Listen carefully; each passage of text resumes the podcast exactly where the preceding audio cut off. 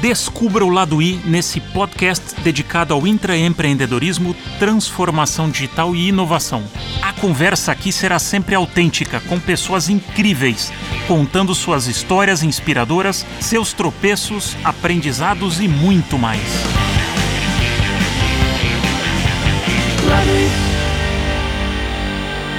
Estou aqui com Aldo, que tem uma carreira bastante sólida, tem uma talvez um percurso interessante, diferente de outras pessoas que a gente está conversando, porque ele foi empresa multinacional, empresa nacional, foi consultoria de, de negócios, é, empreendeu, e eu vou querer saber um pouco, porque me parece que ele empreendeu enquanto ele era é, executivo, é, então tinha alguma, alguma inquietação que ele foi buscar com o empreendedorismo, e hoje ele está numa posição dentro de uma consultoria que contrata pessoas de C-level. Então ele tem uma posição privilegiada, primeiro pela experiência que ele tem e hoje olhando o mercado que contrata e os candidatos buscando também a colocação. Então, obrigado Aldo pelo papo. Queria um pouco entender essa tua carreira bastante diversa. O que, que onde é que estava esse bichinho do empreendedorismo que você foi exercer aí em algum momento? É, é, obrigado, Baca, pelo, pelo convite da gente conversar. Eu acho que o bichinho tem, tem horas que uh, a gente tem alguma coisa lá incubada, a gente não sabe o que, que é. Eu não sei de onde pode ter vindo isso, principalmente de uh, um cara que é filho de dois profissionais da área de educação, funcionários públicos de origem, e que se aposentaram uh, lá dentro do programa de aposentar com salário integral, muito cedo, etc. Então, dentro desse ambiente aí, a hora que a gente vê a gente está fazendo algumas coisas uh, diferentes do que seria o tradicional, o que, por exemplo, a minha irmã fez. Minha irmã se formou, foi trabalhar no que era o Banespa na época, uh, foi gerente de, operacional de agência, uh, e é isso, se aposentou agora com um pouco de... Então ela tem um perfil muito parecido, talvez, com os, com os, com os nossos pais, é, e o meu talvez tenha sido um pouco diferente, mas uh, depois a gente pode tentar descobrir, talvez, é, uma sessão de terapia, o que, que foi que fez com que essas coisas saíssem diferentes. Mas uh, eu, eu, tentaria meio que uh, acreditar alguns elementos aí. Eu sempre fui esportista muito competitivo. Uhum. Eu não sei se o fato de ter sido corredor e corredor de sucesso, se isso não acaba fazendo na gente ter alguma um pedaço desse bichinho começando a aflorar uhum. e aí eu quero ser mais rápido do que você do que algum outro colega que treina junto comigo e é exatamente igual eu não sei se isso começa a fazer ou vai fermentando lá dentro falando uhum. já do, do, que a gente vai falar da cerveja mais para frente é, se isso vai fermentando um pouco dessa história de empreender de ser diferente de destacar né é, eu sempre fui muito tímido e eu passei a ser visto e percebido como gente um pouco diferente na hora que você ganhava uma competição, você subia no pódio, punha a mão no peito, cantava o nacional uhum. e, e, o holofote estava em você. Né? Então tem um quê dessa de uh, as pessoas estão vendo o que você está fazendo, né? É, e aí eu, eu era bom aluno, né? Isso tem a ver um pouco depois com formação e tudo. É, eu diria até que bastante CDF. Então eu não poderia decepcionar de certa forma quem estava me olhando. E isso eu vi que depois, mais tarde, que era muito legal para mim também. Uhum. Eu gostava dessa história de, de, ter destaque, de fazer direito, de ir bem, de, de ter resultados superiores nas coisas. Podem ser um pouco das sementes aí da história do empreendedorismo. Uh, e aí dentro e fora da empresa, né, que é um pouco do que a gente estava falando agora há pouco aqui em off. É isso, quando você começou, independente dos, dos nomes das empresas, você passou por grandes empresas né, nacionais e principalmente multinacionais, isso se manifestava já ou você quando você faz essa jornada para trás, você era aquele executivo ou profissional que chegava lá, fazia o, o que estava no teu job description, ou não, você sempre queria fazer um pouco além do que... Para ser sincero, acho que eu nunca li um job description meu, é, acho que deve, deve acontecer com 90% das pessoas que a gente conversa, é, porque se eu ficar fazendo aquilo que está descrito que é para eu fazer, eu acho que, sei lá, 80%, 90% da população é capaz de fazer o que está escrito ali. Ah, vamos, vamos, pegar uma posição que seja um gerente de uma área fabril ou comercial, o que quer que seja. Você vai ter lá liderar os processos ah, da área, é, os processos comerciais, os processos industriais, etc. Isso é uma função técnica. Ah, se a pessoa é um bom vendedor, ele vai saber liderar os processos comerciais da área. Uh, o outro ponto que normalmente vem é ter controle sobre o seu orçamento, gestão do budget. Uhum. Isso é muito chato, mas a gente faz, controla, faz atingir, etc. uh, vai, vai acompanhando, né? Uh, fiz, executei, o que, que tem real, o que, que tem previsto, quais, quais as diferenças, etc. Depois você vem com coisas, ah, entregar tais e tais novidades, você vai lá e faz também, que todo mundo também faz. Fazer gestão das pessoas, isso é uma das coisas que começa a ficar mais bacanas, porque você tem gente que faz gestão de pessoas diferente. O que eu gostava mais mesmo era daquela última frase que as boas job descriptions têm, uhum. que é fazer outras coisas conforme comecem a aparecer, ou que uhum. foram pedidas pelo chefe, ou alguma coisa assim. Nessa frasezinha, que é aquela que dá, na verdade, uma liberdade para te pedirem mais coisas, te dá também a liberdade de você fazer mais coisas.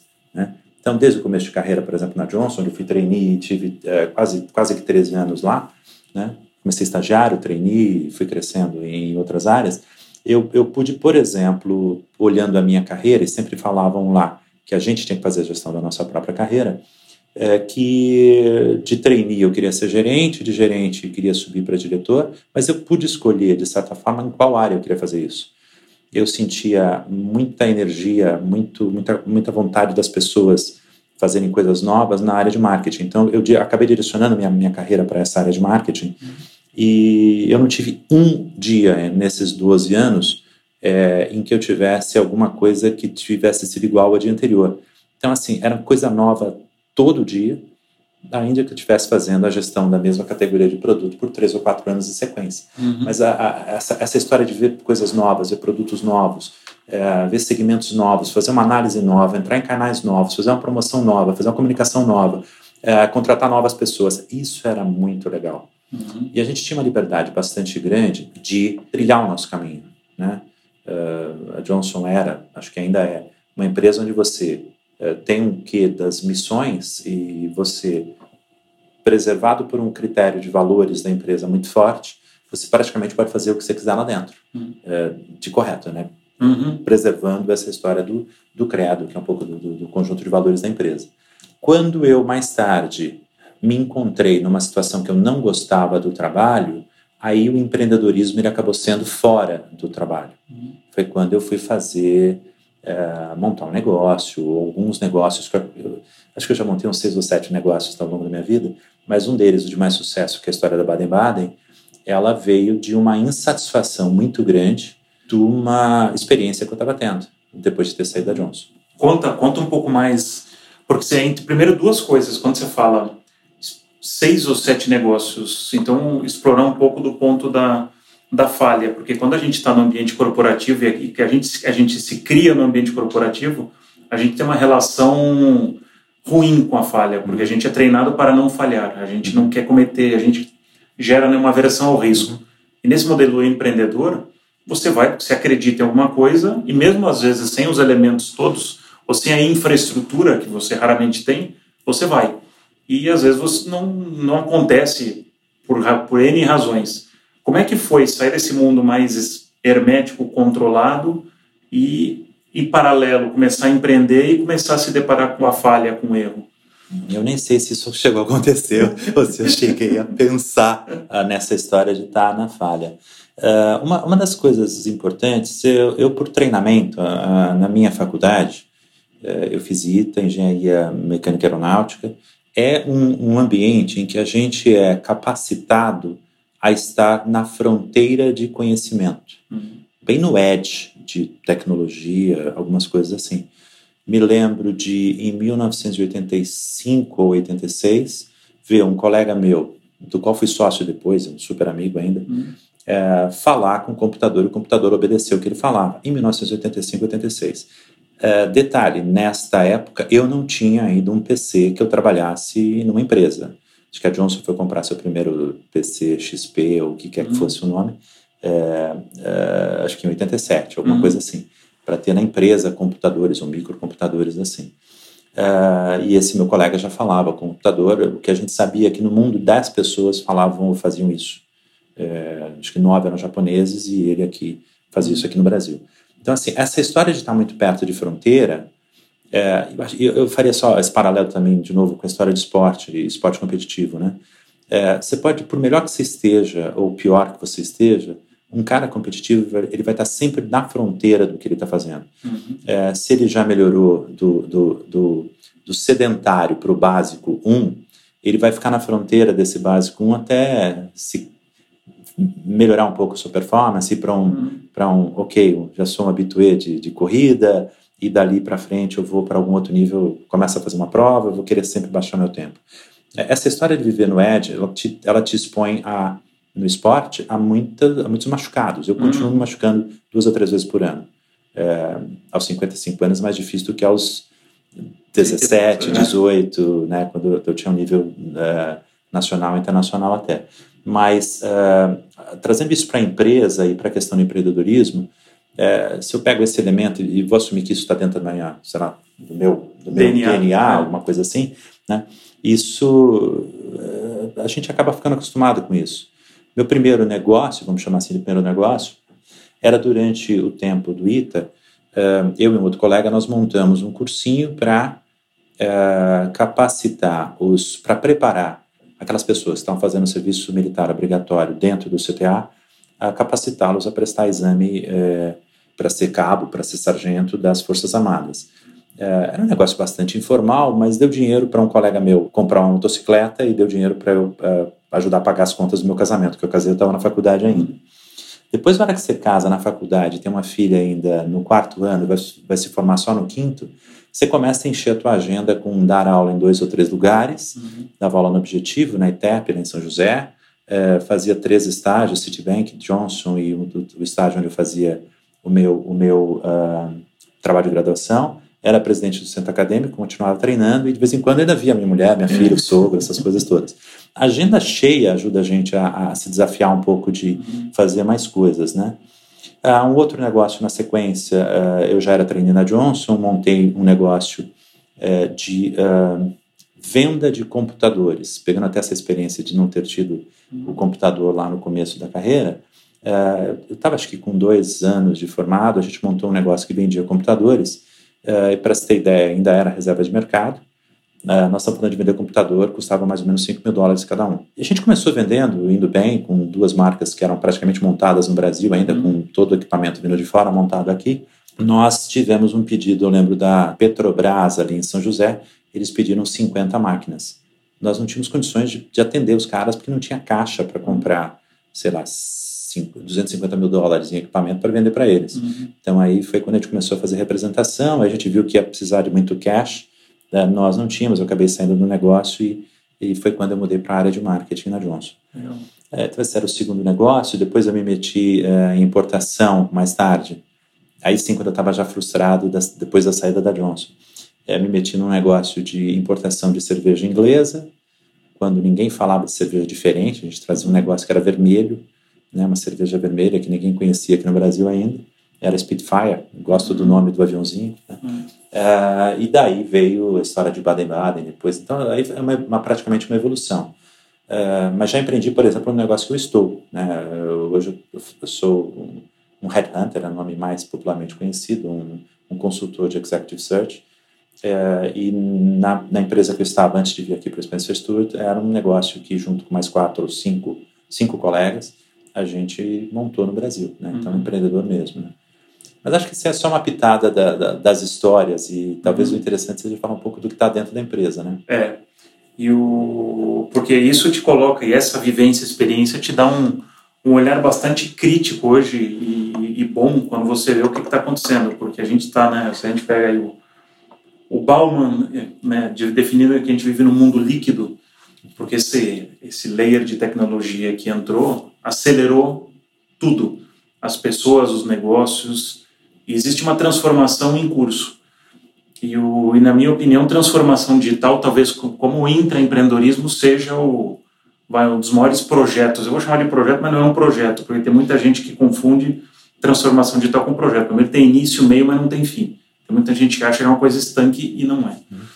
E aí, dentro do teu olhar hoje de, de mercado, como é que você vê as, as empresas tentando se adaptar? Porque a gente tem dois mundos. Tem um mundo de nova economia que cresce com alta velocidade, o mundo já né, nativo digital, e o mundo de velha economia que foi criado na era industrial, né, no modelo, como a gente estava falando, mais em silos, clássico, organogramas, tá, tá, tá, né, com job descriptions e tudo isso, que está em modo catch-up. Então, como é que você vê esse, esse paradoxo entre esses dois mundos da tua posição? Uh, eu acho, eh, pensando um pouquinho aqui, eu acho que a gente tem recebido briefings para buscar um profissional que às vezes transite de um para o outro. Até porque muitas vezes, a hora que eu estou falando de uma transformação digital, antes de mais nada é uma transformação uhum. de alguma coisa, de um lugar para o outro. Quem já é nativo digital, é, um, um, um, banco digital desses, é, ele não precisa de ninguém para fazer transformação. Ele em si já é uma revolução toda, já nasce todo cheio de bits e bytes conectados uhum. e as pessoas operando esse negócio. Muitas vezes, para para mim ainda, né, velha uhum. guarda, 55 anos, né, quase que um senhorzinho, uh, parece ser uma coisa muito louca, mas putz, eu não faço nada hoje indo ao banco, né, tudo é tudo no online, é tudo na transferência, é tudo no ok, remoto, confirmando, é. tudo remoto, que é uma coisa muito bacana. Acho que isso resolveu muito a, a, minha vida e a vida de milhões de pessoas, bilhões de pessoas no mundo inteiro. Uh, o, que, o que pedem para a gente é a história da transformação. E normalmente é, o que se precisa hoje é alguém que conheça o que é o non-digital. Eu tenho que ter vivido, entregado, vamos falar, falar de consumo, que é a minha especialidade, uhum. né? Uh, alguém que tenha vivido essa história de você fazer um processo comercial, vender para um grande supermercado, uh, alguém chegar lá na loja, fazer o abastecimento das gôndolas, e esse produto tem que estar bem exposto lá para que alguém passe uh, para fazer a compra no supermercado e goste do produto acabe comprando, colocando no carrinho, passando no caixa e fazendo a compra desse produto, levando para casa depois. Se a gente pensa um pouco desse conceito, que é o, o old school, talvez, uhum. ele é exatamente a mesma coisa que acontece hoje no modelo moderno, ou online, uhum. ou o que quer que seja, só que ele vai acontecer com pedaços de cada uma dessas coisas uh, que vão estar em ambientes distintos do que é uma loja física, por exemplo. Né? Então, alguém que viveu uma coisa e sabe esses conceitos, os fundamentos, os fundamentos, o porquê que eu estou fazendo uma exposição boa de um produto numa loja e por que eu vou fazer um produto, uma exposição boa de um produto num, num, num marketplace qualquer, uhum. né? Ou no meu site ou no meu aplicativo, uh, por que que o meu aplicativo vai ter que pular na frente dos outros?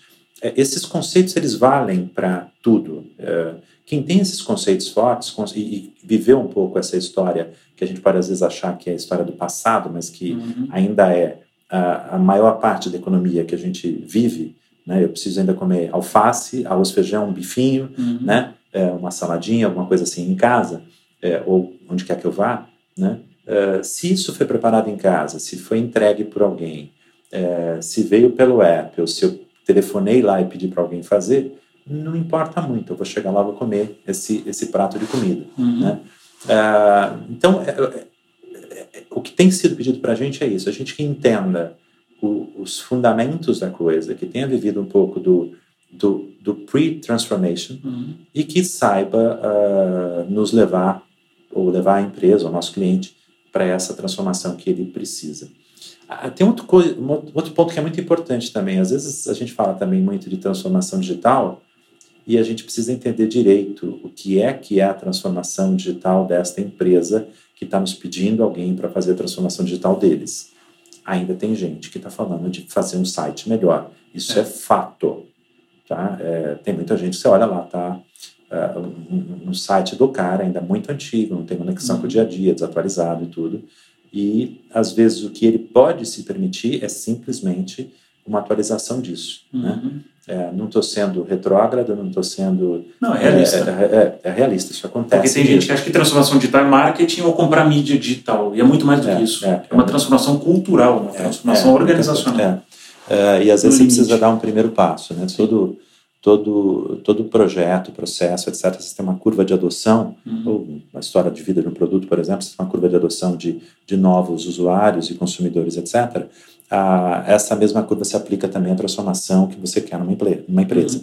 Uhum. Né?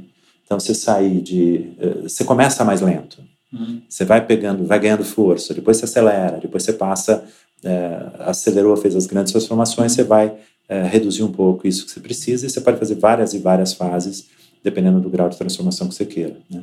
É, e o digital te acompanha, porque hoje dá até para você registrar isso, tirar foto, Sim. guardar imagem, essas coisas todas. E como é que você vê o, as habilidades? Porque a gente, para viver nesse mundo muito mais acelerado, eu acredito que outras habilidades aí de liderança são exigidas versus antes. Antes a gente vivia num mundo um pouco mais hermético, mais estanque, onde as coisas não mudavam tanto. Uhum. Então hoje, trabalhar em colaboração, é, ter uma liderança mais empática, mais vulnerabilidade, acho que tem algumas características que vem crescendo aí para as lideranças, inclusive para ela conseguir trabalhar com uma nova geração, que vem com uma cabeça completamente diferente. Uhum.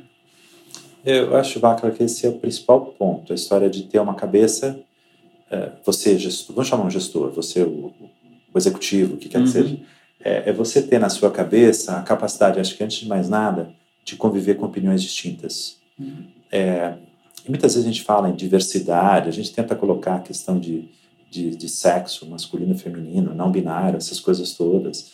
É, a gente vê um pouco de etnia. É, tem, tem assuntos que são muito mais relevantes. Tem assuntos que são é, mais ligados a, a trazer para o teu time alguém que pensa diferente de você. Hum. E você ter uma capacidade uh, ou um, uma linha de pensamento bastante complacente para entender, rece receber essa informação, entender, processar lá dentro, etc. Uh, me lembro que, pegar começo de carreira, por exemplo, uh, todo mundo se vestia muito igual na Johnson. É, é, o perfil padrão era quase que equivalente ao que era ao que era IBM na época. Um terno escuro, uma camisa branca, é, inicialmente com gravata, depois ela foi foi saindo, mas ainda o terno, camisa clara e, e, e, e um perfil que a gente chamava de Golden Boy era era muito o perfil que que, que a empresa acabava gerando e treinando. Uh, muitas empresas capacitavam todo mundo para se tornarem meio que iguais nisso. Uhum. Né? Uh, não vou nem comentar a época que eu, no começo de carreira, ainda ia com calça laranja ou cor de cenoura. Não vou falar disso, que isso é uma meio que transgressão. Mas entendendo que o mundo ia te moldando, é, isso era começo, porque logo depois Sim. de um tempo eu passei a ser esse perfil meio que o Golden Boy da Johnson, junto uhum. com alguns colegas que, que, fizeram muito sucesso lá dentro, por exemplo. E eu citei um exemplo aí também de IBM, que é um uhum. de tecnologia e tudo. É, hoje, se eu volto lá na empresa e converso com meus colegas que ainda estão lá, muitos deles, fazendo carreira assim de 20, 25 anos, 30 anos que estão lá dentro, é, eu chego lá, eu vejo, é, eu vejo pessoas muito diferentes lá dentro. E é, se são muito diferentes por fora, imagino como eles são diferentes por dentro, uhum. né? Então, eu acho que esse tipo de ambiente em que você permite é, uma multiplicidade de pontos de vista, de raciocínio, etc. Isso acho que é o, é fundamental. Então, a hora que eu, eh, você me pergunta quais são a, as capacitações importantes para um líder hoje conviver, né? conviver nisso, é, eu acho que a primeira delas e mais relevante é saber entender e conviver e conseguir liderar num, num mundo muito é, diferente ou com pessoas muito diferentes ou que não pensam necessariamente igual a você, né?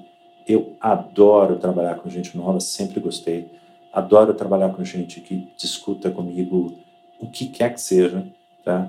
É, acho muito interessante, por exemplo, a, a minha mulher eu a conheci é, quando eu tinha uma necessidade de contratar um executivo de marketing para uma empresa que eu tinha ido, uma empresa nacional na época, e eu não tinha ninguém para discutir o perfil dessa posição. Eu a conheci, a gente começou a discutir um pouco desse perfil, depois eu achei que ela podia ser a, a pessoa para estar é, comigo é, trabalhando nessa, nessa liderança, era para ser a líder de, da área de marketing trabalhando comigo. E o, o muito legal era, uh, se a gente pensa aquela história do jogo de raquetinha na praia, que a gente uhum. quer ficar jogando, a gente não quer que a bola caia nunca, e a raquetada para cá, a raquetada para lá, né? ela era ótima para isso, para colocar os pontos de vista completamente diferentes tá? e fazer com que uh, eu refletisse, jogasse para ela de volta alguma coisa e ela jogasse de volta para mim também. Uhum. Né? Então, isso, isso é fundamental. Adoro uh, ambientes assim, transparentes, honestos, uhum. com clareza do que a gente está falando, cercado por valores muito fortes e claros. Uhum. É, e diversidade, meu, é, só ajuda você a pensar numa ideia Sim. diferente. Indo para a cervejaria, por exemplo, uhum. nós, nós quatro, quando nós montamos a Baden-Baden, uh, um dos, eu tive a possibilidade depois de racionalizar isso e fazer até alguma apresentação falando disso os nossos perfis eles eram absolutamente complementares. Uhum. Nós tínhamos é, bom, dois, duas pessoas se conheceram na Johnson, eu e o Beto. O Beto era mais comercial e um cara muito de tecnologia, eu mais marketing, mais estratégico, mais longo prazo. É, o Marcelo era o filho de um presidente de uma empresa de tecnologia que tinha tido uma produtora de vídeo, tinha feito é, é, Macunaíma, era um ator em desenvolvimento, tinha feito filme trash de horror. Ele era Herman, um monstro lá atrás, no passado. E o outro sócio era um dono de bar, muito empreendedor, que tinha começado sua carreira no Bradesco vendendo peruquinhas porque lá não podia ter cabelo comprido. Então ele vendia uma peruquinha para esconder os cabelos compridos das pessoas. Sensacional. Ah, então, assim, é, haja gente diferente aí. É um pote de, de temperos diferentes que, a hora que você uhum. coloca num prato, esse prato fica delicioso. Uhum. É, é, um pouco do, das nossas histórias, um pouco do que a gente fez. Mas aí tem que ter bastante desapego, porque quando você tem personalidades tão diferentes, porque a empresa, mesmo que você seja muito diferente, você tem que conviver com aquela pessoa. Já quando você escolhe alguém para trabalhar, você tem que ter uma sintonia, uma sinergia entre essas pessoas diferente. Uhum. Porque você está no, vai, você está fazendo freestyle, né, mas sem tanta estrutura, então você tem que ter muita confiança no outro. Na empresa, você já tem que fazer um pouco mais de jogo político, tem até para a gente terminar, me ajuda a entender dentro da tua, como é que você compara o mundo, você é empreendedor, o Aldo é empreendedor e o Aldo dentro de uma empresa mais estruturada? Um você precisa fazer, eh, entender que nem todo mundo é igual a você também. Uhum. Né? Mas a confiança é fundamental. Né? Confiança, você ter claros uh, quais são os valores nos quais você está vivendo, seja no teu negócio, seja dentro da empresa. Uh, e nem sempre eu fiquei na empresa há muito tempo. Se a gente olha a minha carreira, eu tive passagens mais curtas às vezes. Uhum. Não, eu não necessariamente compartilhava ou, ou achava que eu ia performar bem dentro de um ou dois desses ambientes. É, eu preferi partir para outra iniciativa. Então, uh, um empreendedor corre riscos, um intraempreendedor também corre. Uh, você tem que ser perspicaz, olhar, ler o ambiente e, às vezes, tomar decisões duras, que o um empreendedor vai tomar no seu dia a dia. Uhum. Né? Um líder faz a mesma coisa na empresa. Uh, eu acho que quem é mais intraempreendedor ou empreendedor é menos político. Sim, mas aí acho que acho que talvez seja a única coisa que é um pouco do, do balanço, do trade-off que você tem que acabar fazendo nesses perfis. Gostou da conversa? Então escute mais episódios na sua plataforma de podcast preferida e também siga o Laduí no Facebook, Instagram e YouTube. Obrigado e até a próxima!